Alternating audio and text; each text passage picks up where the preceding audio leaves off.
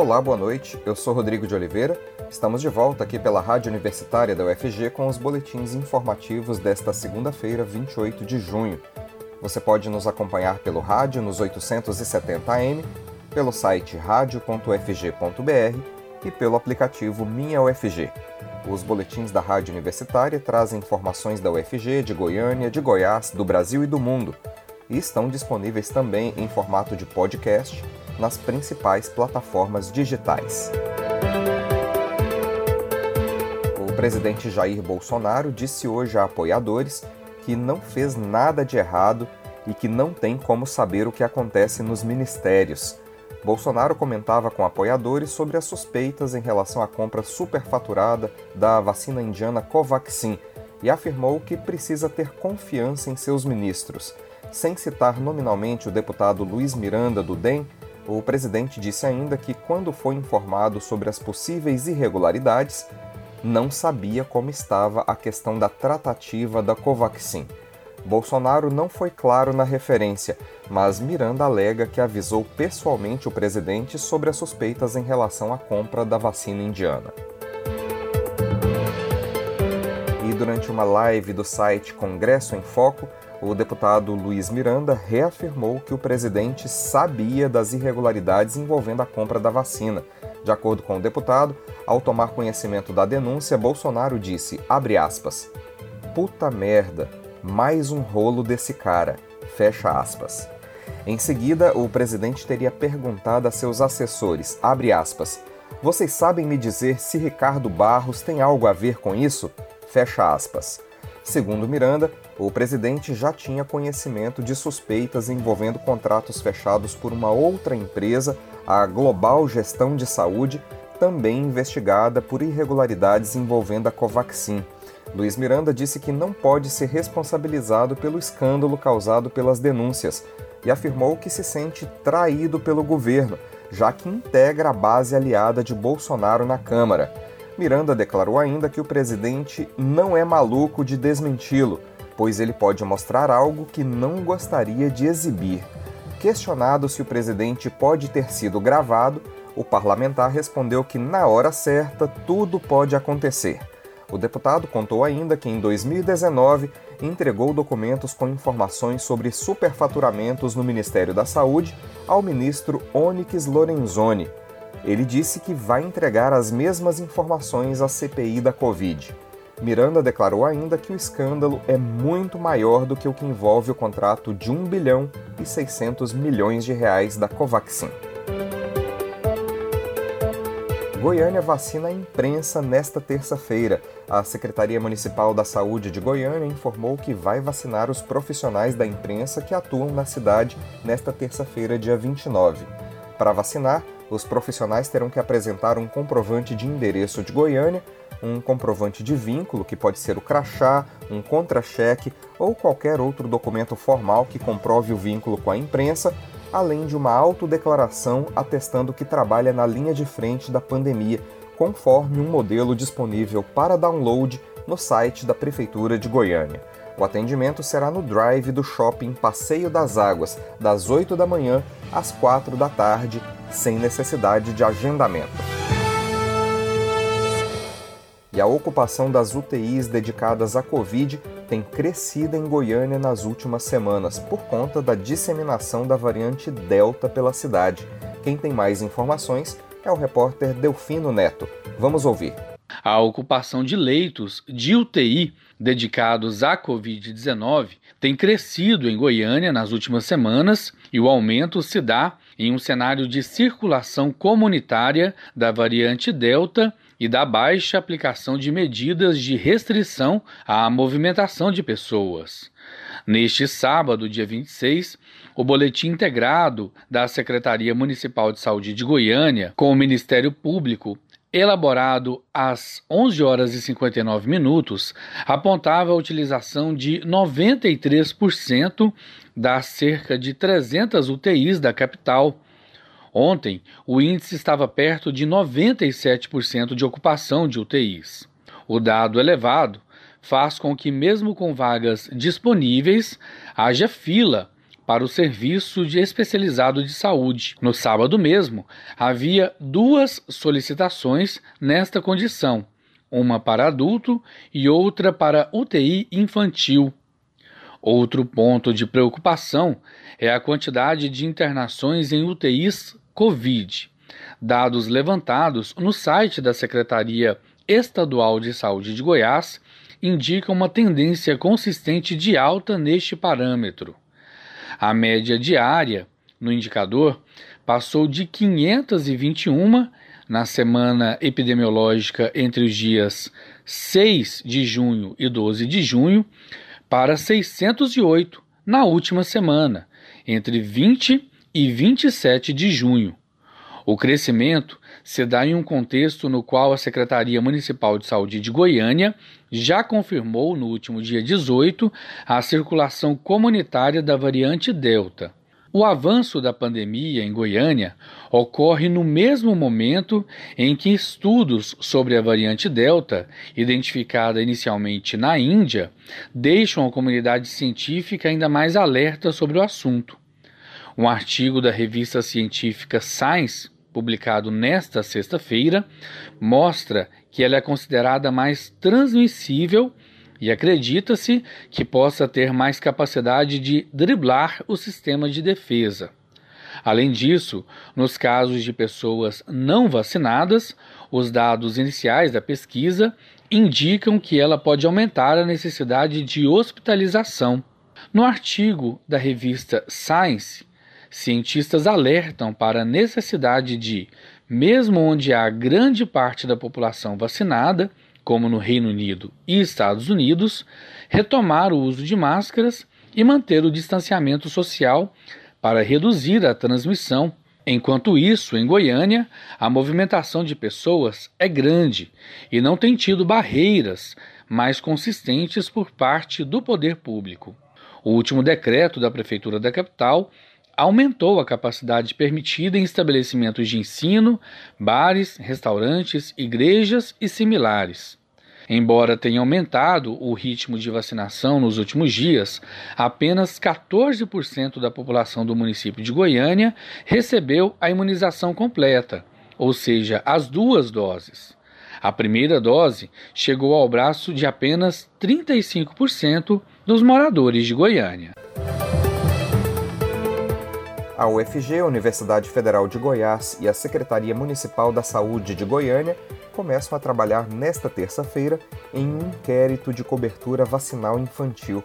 O objetivo é saber se as crianças nascidas em 2017 e em 2018 estão com o cartão de vacinas atualizado.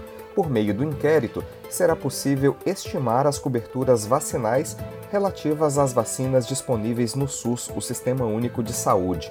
A pesquisa também visa identificar os motivos que estão contribuindo para que as crianças não sejam vacinadas, entre outros objetivos. Os entrevistadores, devidamente identificados e paramentados, irão às residências selecionadas para coletar as informações. A entrevista terá um tempo estimado de 20 a 30 minutos. O entrevistador vai fotografar a caderneta de vacinação das crianças para identificar quais as vacinas elas já receberam ou não é fundamental que os pais ou responsáveis recebam os entrevistadores e permitam que a caderneta de vacinação seja fotografada. A partir dos resultados deste estudo, o Ministério da Saúde poderá definir novas estratégias que possibilitem melhorar o acesso à vacinação das crianças brasileiras e, dessa forma, ampliar as coberturas vacinais em todo o país pesquisador da Fiocruz defende que Brasil ainda precisa formar mais médicos. Para o médico Fausto Pereira dos Santos, o Ministério da Educação deve garantir a descentralização e a qualidade na formação de novos médicos no país. Entidades médicas dizem que o Brasil pode começar a formar médicos além do necessário para atender a população do país, mas a visão é contestada pelo ex-presidente da ANS, ele conversou com as jornalistas Ana Flávia Pereira e Maria Cristina Furtado. Vamos ouvir. Dados do Ministério da Educação mostram que nas duas últimas décadas, perto de 250 novos cursos de medicina foram criados no Brasil, 84 apenas nos últimos cinco anos. Esse número representa o dobro das 104 escolas inauguradas nos séculos 19 e 20 no país. E entre estes novos cursos abertos, 73% são em instituições privadas de ensino superior. Entidades médicas, como o Conselho Federal de Medicina, criticam a abertura de novos cursos e dizem que o Brasil forma médicos além do necessário e que a qualidade desta formação é ruim em muitas faculdades e universidades. Sobre esta polêmica, nós conversamos com o médico Fausto Pereira dos Santos, pesquisador da Fiocruz, ex-diretor-presidente da Agência Nacional de Saúde Suplementar, ANS, graduado em Medicina pela Universidade Federal de Goiás. Dr. Fausto, foi exagerada a liberação para a criação de novos cursos de medicina ou o Brasil ainda precisa continuar formando mais médicos? Para responder essas questões, vamos partir de dois pressupostos baseados na demografia médica ou nas estatísticas. Primeiro, que o Brasil tem poucos médicos, tanto comparado com os países mais desenvolvidos, os países europeus, quanto com os nossos vizinhos, Uruguai, Argentina, Chile. O segundo pressuposto é que esses médicos são mal distribuídos pelo país, com uma alta concentração no Sudeste e nas capitais, e com várias regiões do país com menos de um médico por mil é, habitantes. Então, esses dois pressupostos levam à questão de que é necessário formar mais médicos no Brasil e que essa formação dos médicos precisa ser é, descentralizada. Então, são essas questões que, acredito, moveram é, a política pública, tanto no MEC quanto no Ministério da Saúde, no sentido da ampliação do número de vagas de medicina no Brasil. As entidades médicas dizem que no Brasil são formados mais médicos que o necessário e que a qualidade dessas formações muitas vezes é ruim, Todos os estudos indicam que o Brasil ainda precisa de mais médicos. É claro que nós precisamos, ao tempo todo, estar preocupados com a qualidade da formação desses médicos e com, com políticas que possam fixá-los é, nos, nos locais onde existe mais necessidade. Também existem muitos estudos que demonstram que essa fixação se dá muito pelo local onde o médico se formou e onde ele fez a sua é, residência médica. Então, descentralizar tanto a formação quanto o, as residências, me parece uma política bastante importante para a fixação desses profissionais nas regiões onde eles são é, mais necessários. Eu acho que então precisamos de mais médicos e precisamos que eles sejam formados de forma descentralizada, mas com critério de qualidade para que é, a população possa ser melhor assistida. O início do programa Mais Médicos em 2013 é tido como um momento de boom na criação de novos cursos de medicina, com o objetivo de mitigar a carência de médicos nos rincões do país. Pelos dados do MEC, a grande maioria dos novos cursos de medicina está em instituições particulares. Este é um problema? Deveria ou poderia ser diferente? A política para essa expansão se deu tanto nas universidades públicas quanto nas faculdades privadas. As universidades públicas, através da abertura de novos campi, de novos, é, como a Federal do Rio, a própria Federal de, de Goiás, é, a Federal é, de Juiz de Fora, várias, a Universidade Federal de São João del Rei, várias universidades públicas abriram novos campos em novas cidades é, para ampliar vaga, as vagas públicas é, e foram feitos editais para ampliação dos cursos é, nas universidades privadas, é, obrigando que esse processo se desse de forma descentralizada em regiões é, com maior necessidade de médicos. É, no entanto, essa política ela vigorou por muito pouco tempo. Né? A partir do Mais Médicos, ela vigorou por mais dois ou três anos e depois ela foi bastante desvirtuada, tanto do ponto de vista das universidades públicas pararem o seu processo de expansão, quanto os critérios para a abertura de universidades privadas ficaram é, muito mais flexíveis e permitiu a pulverização e o surgimento de várias outras faculdades privadas fora dos critérios que tinham sido anteriormente é, previstos. Esse processo de expansão das universidades privadas também combinou com o desmonte da estrutura do MEC de fiscalização e com a entrada do capital internacional de forma importante nesse mercado. E hoje você tem a questão do ensino médico se transformou num grande negócio e hoje você tem uma concentração, um conjunto de inclusive de, univers... de faculdades privadas sendo adquiridas por grupos empresariais e a questão da qualidade com a própria deficiência do MEC em fiscalizar e acompanhar, e também a questão política de não fechar é, faculdades é, que já demonstraram que não têm condições, nós temos hoje realmente um risco de estar tá formando um conjunto de médicos sem a qualidade é, necessária.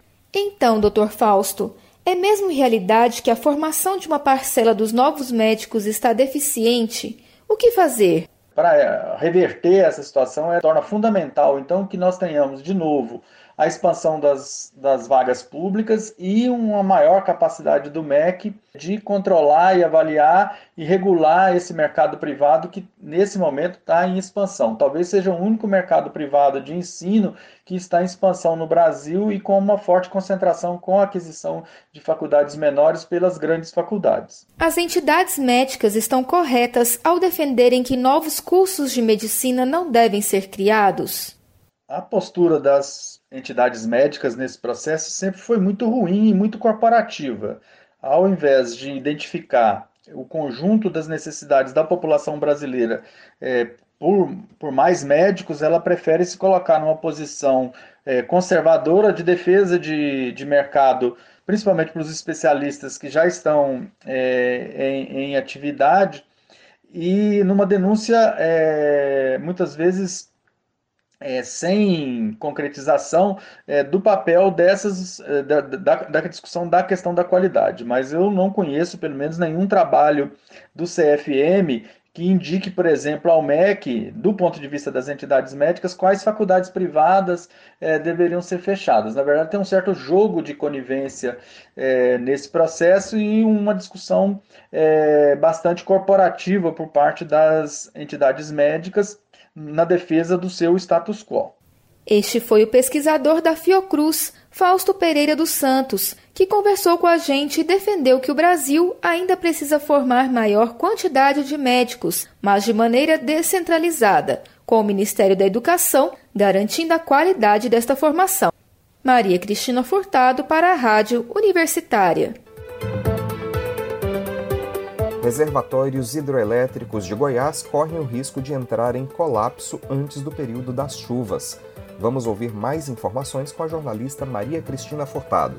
Todos os principais reservatórios de hidrelétricas em Goiás estão com o volume útil atual menor que 50%. Um deles está com 9,43% da capacidade. Com o retorno de chuvas substanciais previsto apenas para novembro, a tendência é que o cenário se agrave ainda mais nos próximos meses. A situação pode resultar em racionamentos em 2022. Apesar de a quantidade de chuvas ter influência direta no volume dos reservatórios, Especialistas apontam que a diminuição no acúmulo dos depósitos hídricos também se deve a outros fatores ligados principalmente à gestão pública. Isso porque o período de seca faz parte da dinâmica do cerrado e a meteorologia consegue fazer um prospecto sobre a precipitação anual.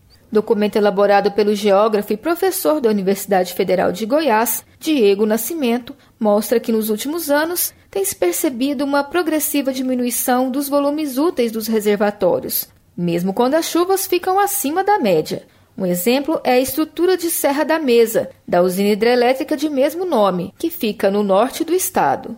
Até 2012, os totais de precipitação e volume útil do reservatório tiveram uma correlação mantida. Entretanto, a partir daquele ano, os dados do Operador Nacional do Sistema Elétrico, ONS, apontam para um progressivo declínio do volume útil do reservatório até 2019.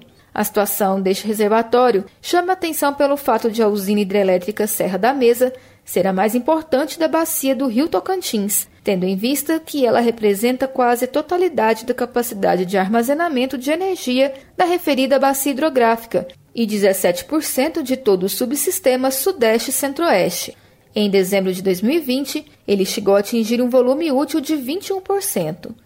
Uma nota técnica enviada pelo Operador Nacional do Sistema Elétrico para a Agência Nacional das Águas e Saneamento Básico prevê o colapso de quatro usinas hidrelétricas instaladas em Goiás até 30 de novembro deste ano. Nova Ponte, Itumbiara, Emborcação e São Simão devem esgotar seus volumes úteis antes do recomeço das chuvas. É com você, Rodrigo.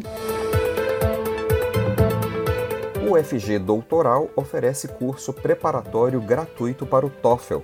O programa UFG Doutoral promove no segundo semestre de 2021 uma disciplina de preparação dos estudantes de pós-graduação para o TOEFL, que é um dos exames de proficiência em língua inglesa mais requeridos para ingresso em universidades estrangeiras. O curso será ministrado pelo professor Alexandre de Araújo Badim, da Faculdade de Letras da UFG. Os interessados devem preencher o formulário de inscrição até esta terça-feira, dia 29 de junho, utilizando o e-mail institucional da UFG. Após essa manifestação de interesse, haverá um processo seletivo para ingresso na disciplina, que vai ocorrer em duas etapas. Na primeira fase, 40 vagas serão sorteadas entre os alunos inscritos no formulário. Em seguida, um teste TOEFL antigo será aplicado para a seleção final dos 20 alunos que farão parte da disciplina. Para fazer o curso, o aluno precisa estar no nível intermediário de inglês. O curso tem carga horária de 64 horas e começa no dia 3 de agosto. As aulas vão até o dia 11 de novembro e acontecem às terças e quintas, das 2 às 13h30 da tarde. E o cantor paraibano Chico César abre a temporada 2021 do Música no Campus nesta terça-feira, dia 29. O show começa às 9h30 da noite e terá transmissão simultânea pelo canal oficial da UFG no YouTube pela Rádio Universitária e pela TV UFG. A jornalista Silvânia Lima conversou com um artista que poucos sabem, mas é formado em jornalismo. É nosso colega, portanto. Vamos acompanhar a reportagem. Abrindo a temporada 2021, o projeto cultural Música no Campus da Universidade Federal de Goiás retorna nesta terça-feira às 21 horas e 30 minutos com o cantor Chico César, por conta da pandemia do novo coronavírus, o show será em formato online, com transmissão simultânea pelo canal da UFG oficial no YouTube, pela TV UFG e também pela rádio universitária. O projeto comemora a sua quadragésima edição e tem o apoio cultural da Unimed Goiânia. Em vigor há mais de 10 anos, o Música no Campus é um projeto conhecido por levar ao público música brasileira de boa qualidade. Antes da pandemia, os shows eram realizados no Centro de Cultura e Eventos Professor Ricardo Frio Abofácio, no campus Samambaia da UFG, com uma média de 3.250 pessoas por show. Na temporada 2021, em formato online, esse alcance com certeza será bastante ampliado. O cantor Chico César se encontra na França, de onde fará a live. E é de lá também que ele falou à Rádio Universitária sobre sua motivação em projetos como esse, envolvendo uma universidade pública. Cultura e educação nascem juntas, caminham juntas, são como irmãs siamesas, são inseparáveis e uma fortalece a outra. Participar de um festival como esse da Universidade Federal de Goiás, é, para mim é uma confirmação dessa vocação que a universidade pública né, tem é, de estar sempre trabalhando a cultura, de ter a cultura como um vetor importante e principal dentro de suas metas. É um prazer voltar a participar desse festival e um orgulho ao mesmo tempo, porque vejo que é um ato de existência e de resistência de todos que fazem e participam. Depois de nove anos longe do palco do Música no Campus, o paraibano Chico César, natural de Catolé do Rocha, traz na live desta terça-feira uma edição especial com os principais sucessos de sua carreira, como Mama África e Onde Estará o Meu Amor. Ele comenta sobre o que irá apresentar na live de estreia da temporada 2021 do Música no Campus. Bom, nessa live, nesse encontro virtual, eu vou cantar bastante coisas conhecidas, né, do meu público. Beradeiro, que é uma homenagem, né, que traz uma homenagem ao nosso educador maior, Paulo Freire, né? É, África, A Primeira Vista, essas, essas canções que estão na, na alma da, da, do meu público, nas pessoas que acompanham o meu trabalho e tal, né? Bom, eu não pretendo é, dar nenhuma palhinha aqui, não vou cantar nada, até para não estragar a, a própria atmosfera da live que existe para isso, para que a gente possa cantar juntos, né? Então, daqui a pouco estamos aí juntos cantando. Quero aproveitar para agradecer esse convite, por essa oportunidade de participar mais uma vez desse festival é, desejar uma boa live para todas as pessoas, todos os seres, os seres que aqui estão é, virtualmente e mais espiritualmente é, reunidos. E isso, uma boa live, pessoal. E vamos cantar, vamos enfrentar com alegria e determinação essa nossa vida, que é uma luta perene por amor e liberdade.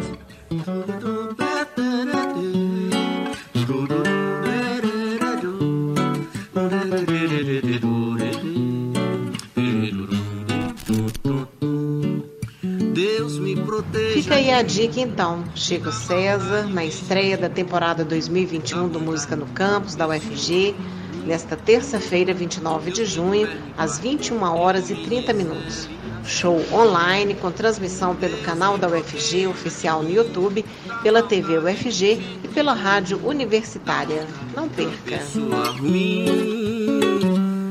Silvânia Lima para a Rádio Universitária. Caminho se conhece andando, então vez em quando é bom se perder. Boletins informativos da Rádio Universitária voltam amanhã, às 10 horas da manhã. Continue acompanhando nossa programação pelos 870 AM, pelo site radio.ufg.br e pelo aplicativo Minha UFG. Nós também estamos nas redes sociais. Curta nossa página no Instagram e no Facebook. Nossa dica nesse momento é para que você faça o possível para ficar em casa. E se precisar sair, lembre-se da importância de usar máscara. Proteja você e a quem você ama e não perca o foco no combate ao coronavírus. Rodrigo de Oliveira para a Rádio Universitária.